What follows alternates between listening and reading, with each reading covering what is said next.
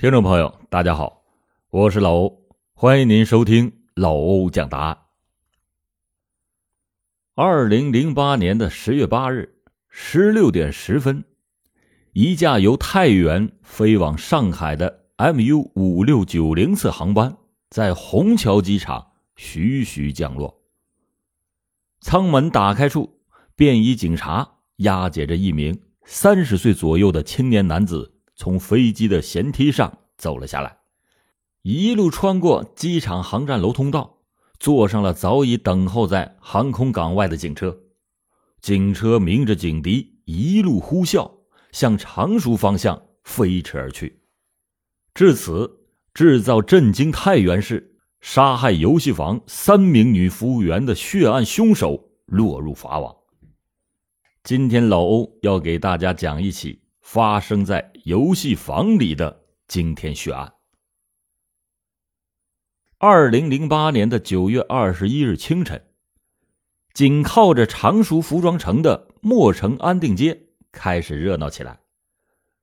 安定街附近租住着大量的外来人员，他们中间有不少人在服装城打工，而服装城的门面和摊位开市比较早。有的在凌晨四五点钟就会出摊开始一天新的生意。因此，尽管只是早上七点多钟，墨城安定街上已经是车水马龙，人员络绎不绝。小刘是安定街上金鱼花园门面游戏房的女服务员。上午七点三十分，她穿过金鱼花园，早早的来到了游戏房前。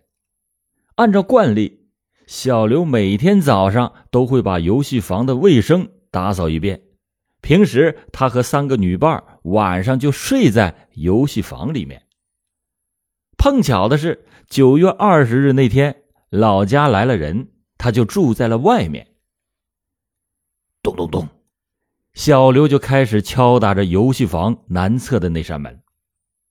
奇怪，怎么里边一点动静都没有？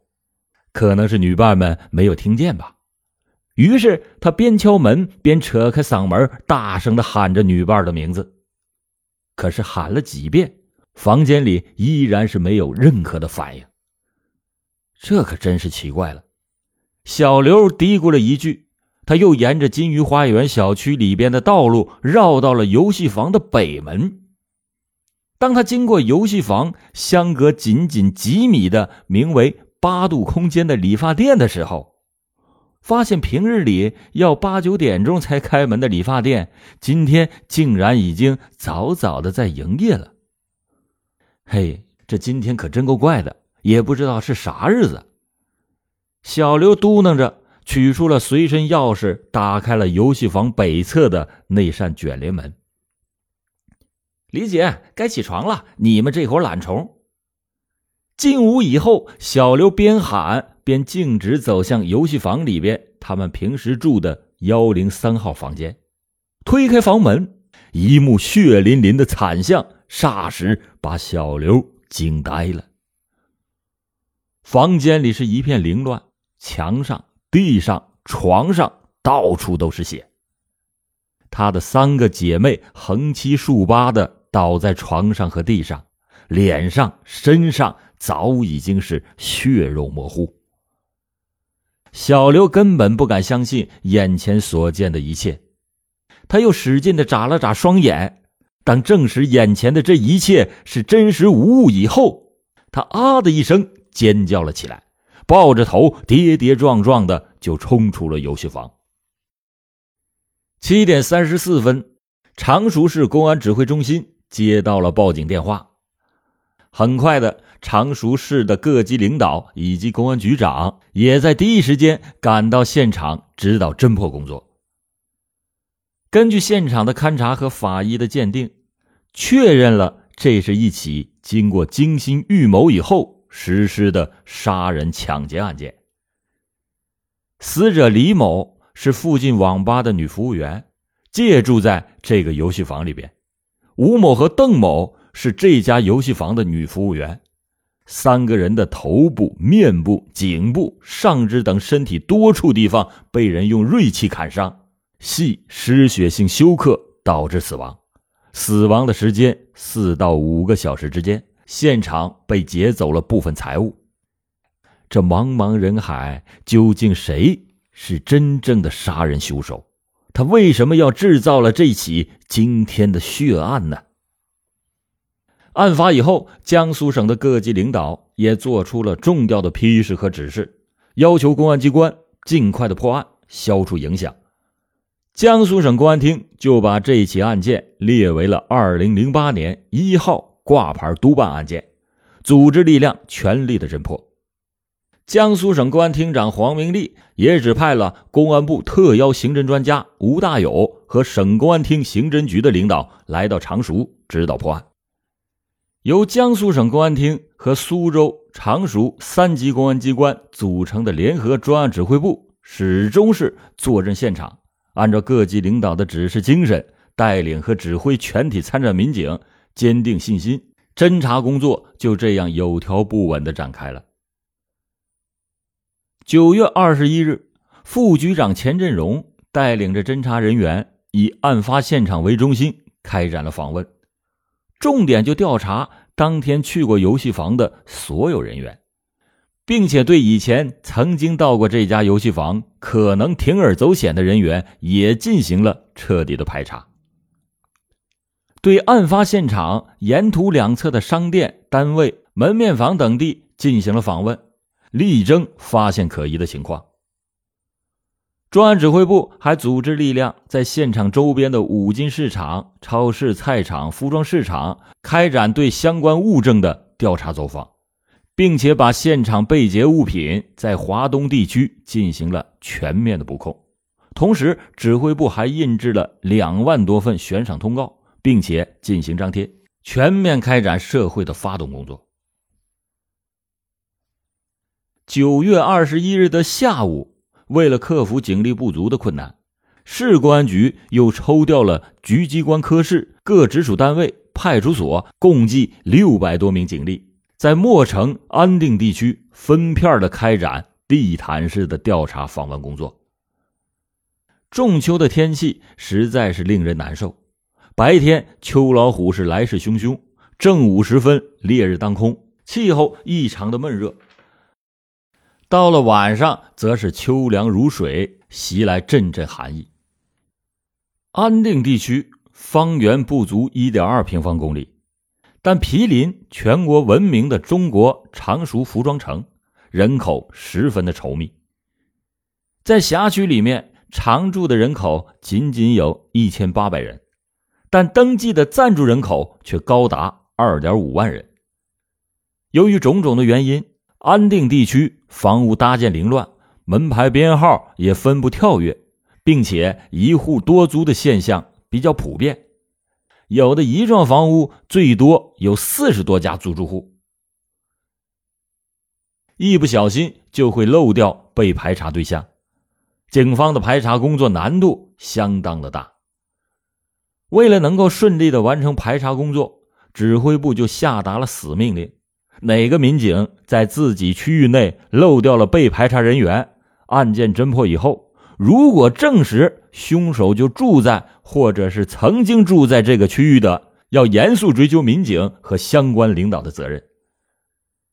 这样，许多中层领导身先士卒，带领着本部门的民警日夜的奋战，确保排查工作的正常进行。参与排查的民警。也充分发挥聪明才智，想尽一切办法，全力的推进排查工作。民警们分片包干，采取贴标签的形式，在已经排查过的房间门上贴上标签，对还没有贴标签的出租户重点的排摸，反复的上门，一次、两次、三次，一直找到调查对象为止，确保一个不被遗漏。从案发到最后破案的十七天的时间里边，参战民警一共排查了出租户两千六百三十户，一万四千一百七十六间仓库四百多间，小作坊二百多家，沿街的店面五百多家，排查了各类人员超过了排查了各类人员将近三万名。通过工作理清了案发前后常住人员、暂住人员以及临时借住人员的基本情况，各种线索就纷至沓来。专案指挥部迅速的一一进行了查证，在这里边始终有一条线索，却是让人越查越觉得可疑，越查越觉得兴奋。随着这条线索的深入调查，这起惊天血案的真相从露出冰山一角开始，渐渐的越发的明朗了起来。那就是在游戏房旁边的理发店的店主。疑点重重。理发店的店主沈某是离案发现场仅仅几米远的一家名为“八度空间”的理发店的店主。在侦查人员对他访问的时候，他说：“九月二十日的晚上，他曾经去过案发游戏房玩过游戏。晚上十点钟以后，他就离开了游戏房，到服装城找老乡去玩了。”一直玩到了九月二十一日的凌晨一点四十分左右，才回到自己的租住处。沈某还说自己经过游戏房的时候，发现游戏房的卷帘门也已经拉下了，但游戏房里边却还有客人在玩游戏的声音，并且他还听到女服务员催着玩游戏的人赶快离开，自己要洗澡睡觉的对话声。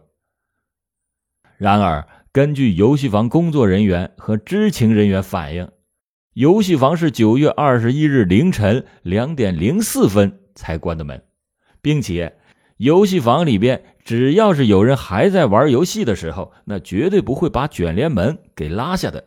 这是这个游戏房自开业以来形成的规矩。这样看来，沈某是在说谎。专案指挥部当即就决定。迅速的围绕沈某开展重点的调查。冰山的一角既然已经露出来，那么离事实的真相也许就越来越近了。侦查人员在调查中发现，沈某的儿子两年前曾经被烫伤，近期需要做植皮手术，那手术费的数目可不小。他的妻子九月十日左右。已经带儿子去上海看病了。自从九月十日他妻子离开以后，一直到案发的当天，沈某是经常会到案发的游戏房去打游戏，有时候一打就是通宵。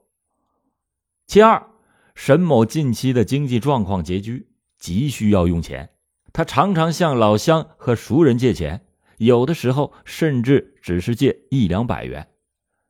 其三。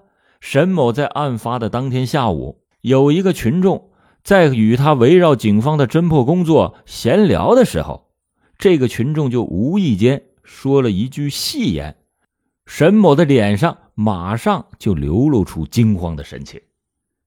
其次，沈某在九月二十二日上午，也就是案发后的第二天，就离开了常熟，自称是到上海去探望儿子。可是后来，经过侦查人员赶赴上海调查以后，发现沈某仅在九月二十三日到上海解放军八十五医院看望过儿子一次，随后就音信全无。其五，沈某的理发店的店面是今年一月和业主签的合同，合同期限是一年。按理来说，合同终止的期限是要到二零零九年的一月。可是他到上海以后，就曾经多次的打电话给老乡，要求尽快的帮他把门店转租出去。这种种迹象表明，这个距离案发现场只有几米远理发店的店主沈某身上具有重大的作案嫌疑。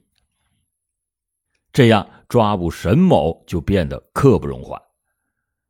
十月六日下午三点。专案指挥部迅速的派出了精干警力，一组由副局长带队赶赴嫌疑人冠南老家，围绕沈某的踪迹以及他的社会关系进行调查；另一组赶赴上海，围绕沈某儿子住院的情况开展调查。同时，专案指挥部向全省以及上海、浙江、山西等地区发出了紧急协查，全力的抓捕沈某。时间在一分一秒的过去，专案指挥部里灯火通明，人们都在静静的等候抓捕小组传来的消息。很快，赶赴灌南调查小组反馈回信息，沈某不在灌南老家。赴上海调查小组也打来电话，沈某的儿子曾经在上海解放军八十五医院做过植皮手术，但是在九月二十八日伤口已经愈合，拆线了。九月二十九日已经出院。经过进一步访问医院的医生和护士，还有同病房的病人后，证实沈某的妻子已经带着儿子前往浙江安吉的老家回去休养。很快，指挥部又派人前往安吉进行调查。经过调查，发现沈某并没有去安吉，儿子在上海住院以后，他只是在九月二十三日去探望过之后，从此以后就消失的无影无踪。难道这个沈某会人间蒸发了不成？这个制造了常熟惊天血案的狂妄凶手，似乎就在眼前。可是，当你想伸手去抓他的时候，却又一下子烟消云散。对沈某的抓捕工作似乎陷入了僵局。记得西方有句谚语是这样说的：“当上帝为你关上一扇门的时候，必将为你打开另一扇窗。”中国也有古诗说：“山重水尽疑无路，柳暗花明又一村。”其实很多事情也是如此，最艰难的时刻，往往是最考验人的耐性、智慧、勇气的时候。一旦你坚持下去，度过了这个困难时期，突破了困难的屏障，胜利的曙光就会在刹那间出现在你的面前。专案指挥部的成员丝毫也没有气馁，他们一方面继续的加强与兄弟公安机关的联系。拓展范围，查缉嫌疑人；一方面继续的狠抓基础工作，再次的围绕沈某的社会关系开展调查，对他们一一的审查。专案指挥部下了狠心，就算是大海捞针般一样困难，也要把沈某这个针给捞上来。果真功夫不负有心人，辛勤的付出终会带来回报。十月七日的下午。在梳理了沈某许多的社会关系以后，警方的调查工作顿时峰回路转。民警在调查中获悉，沈某曾经在十月四日或者是十月五日打过一个老乡的电话，问自己的儿子有没有出院，并且沈某自称在山西太原火车站附近的一家理发店里找到了工作，目前日子还过得挺好。十月七日下午，专案指挥部再次向山西太原警方发出了协查通报，同时迅速的组织了苏州、常熟两地警方立刻的飞往太原。十月七日晚上十九点三十分，在太原警方的大力协助下，沈某被成功抓获。十月八日下午四点十分，沈某被押解回常熟。这一次，他所谓的好日子也已经到了头。面对着大量的证据和铁一般的事实，沈某对杀死游戏房里边三个女服务员的犯罪事实供认不讳。这个沈某当年三十岁，是江苏灌南人。根据他本人交代，从小学二年级以后，他就辍学在家。十七岁开始跟着亲戚来到上海学理发。经过几年的学徒生涯，掌握了理发技术的他，便回老家开了理发店。这一干就是七八年，在这七八年期间，又娶妻生子，家世伦常，日子过得虽然是平淡，倒也是充实。但是在二零零八年的一月，沈某因为和他人发生了一些矛盾，他就携带着妻儿来到了墨城，落脚在安定村，开了一家理发店。继续经营着他的老本行。由于安定村周边的人员密集，因此刚开始的一段时间内，在妻子的管束与打理之下，沈某的理发店经营的还不错，每天的盈利也非常的可观。可是好景不长，由于他没有文化，理发手艺也比较粗糙，并且不思进取，发型老套。半年下来，理发店的生意逐渐是清淡起来，只有几个老顾客还算是能时常光顾。到了九月份，沈某的妻子带着儿子来到了上海住院做植皮手术，从此他变成了孤家寡人，无人约束，一有空就泡在游戏房里边打游戏，理发店也是呈半关闭状态，营业额一落千丈。在案发前的十多天的时间里，理发店就有几个生意，并且这段时间里，理发店的营业额都被他在游戏房赌博给赌输了。于是沈某就开始四处的借钱，拆东墙补西墙，混一天是一天。慢慢的，他向别人借的钱是越借越多，也越借越难。经济拮据的他，竟然放弃了靠辛勤劳动挣钱的想法，却决定铤而走险。九月二十一日凌晨，沈某冒雨准备了菜刀等作案工具，窜到了游戏房，趁着没人注意的时候，事先埋伏在了游戏房二楼的楼梯间里。到了凌晨三点，等游戏房关门，三名女服务员熟睡以后。沈某就潜入女服务员的房间内，丧心病狂的举起了菜刀。随后，他翻箱倒柜的劫走了部分财物和只有仅仅一百四十元的现金，以后趁着夜色的掩护，匆匆逃离了现场。至此，这起惊天的血案经过全体参战民警连续作战，经过十七天的艰苦奋战，在十月七日的晚上成功结案。好了，感谢您今天收听老欧讲答案。老欧讲答案，警示迷途者，唤醒梦中人。